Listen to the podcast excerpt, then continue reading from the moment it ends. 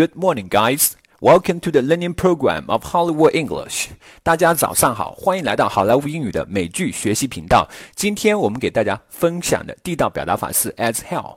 如何在口语当中运用这一个表达法呢？请跟随小编一起来看一看。As hell，它英文解释第一层含义：in an extreme way, to a great extent or degree。它第二层含义：added to any adjective to add emphasis。regardless of whether or not it makes sense to reference hell as an entity。它中文意思是非常很、非常的极端的、可怕的。接下来，请跟随小编一起来看一看如何在口语当中运用这个表达吧。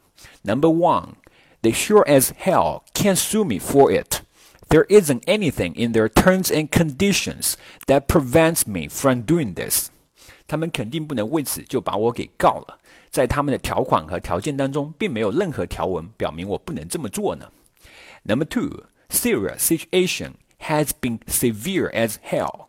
Millions of lives have been killed since the Syria war, but it hasn't gained much news coverage across the globe.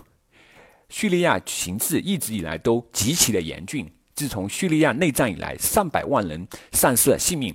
但是国际上对这一形式的报道却鲜有少有。Number three, the commute to my company isn't far, but my ligament is sore as hell. The five minutes usual walk took me a full thirty minutes today. 去往公司的路程并不算远，但是我韧带痛得要死。平常只要五分钟的路程，今天我硬是走了足足半个小时。 Number four, winter in Harbin is cold as hell. The temperature could go as low as minus thirty degree.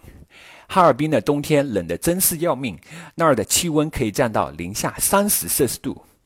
Number five, most of the facts are funny as hell, but at the last moment, when you are disarmed by laughter, it breaks your heart. 大部分的情节都好像的肚子疼，但是到最后，当你因为这些笑档放松了警惕，它就会击碎你的心。Number six, this pair of shoes are tight as hell. I am wondering if I can get them stretched a little bit.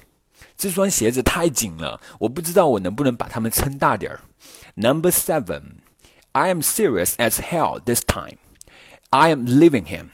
I will never buy his lip service anymore after being deceived so many times by him. 我这一次真是认真的了，我真要离开他，被他骗了那么多次，我再也不要相信他的花言巧语了。Number eight, I can sure as hell tell you one thing, I did not do this. 我可以非常肯定的告诉你一件事儿，这并不是我干的。 Let's call it a day, guys. Please keep up your momentum. 今天我们就到这儿吧，请继续保持你们的学习劲儿。更多地道美剧英语学习资源，欢迎关注微信公众号“好莱坞英语”。我是 Vic，我们下集见。